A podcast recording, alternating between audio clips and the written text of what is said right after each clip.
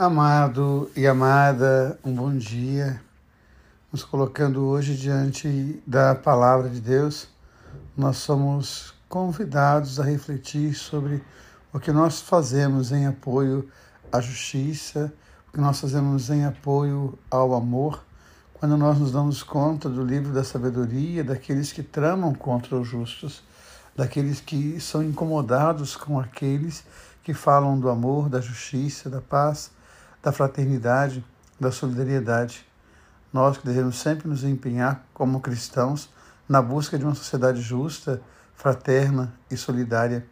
E isso nós olhamos quando percebemos o Evangelho. Os evangelhos sinóticos, eles são pontuados numa pergunta muito clara: quem é Jesus? Em todos os evangelhos, Jesus pergunta: quem dizem os homens que eu sou? Marcos faz essa pergunta e o tempo todo o evangelho de Marcos busca entender quem é Jesus.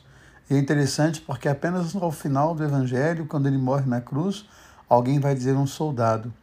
Esse é, realmente era o Filho de Deus. Este realmente é Filho de Deus. Depois Mateus faz essa pergunta novamente e Lucas, por sua vez. Então os três evangelhos sinóticos perguntam quem é Jesus. Mas o evangelho de João ele faz uma outra pergunta: de onde ele é? Qual é a autoridade que ele tem? E o tempo todo o Evangelho mostra essa profunda sintonia, essa profunda intimidade entre Jesus e o Pai.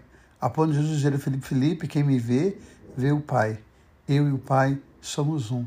Então, o que nós possamos, então, fazer para nós essa pergunta. Quem é Jesus para nós? E de onde Ele é?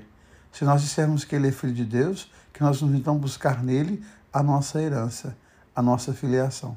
Se nós entendermos que Ele também é de Deus, que nós possamos buscar essa profunda intimidade que Ele nos apresenta, porque Ele mesmo vai dizer isso, que Ele seja um como nós somos um.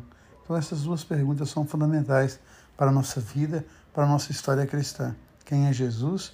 De onde Ele é? E a pergunta que o Evangelho faz hoje. Ele nós sabemos de onde é. Muitas vezes nós queremos entender de onde Ele é, mas não sabemos profundamente.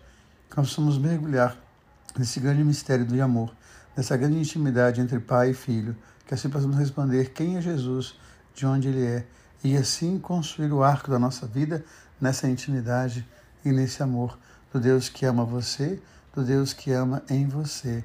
Amém.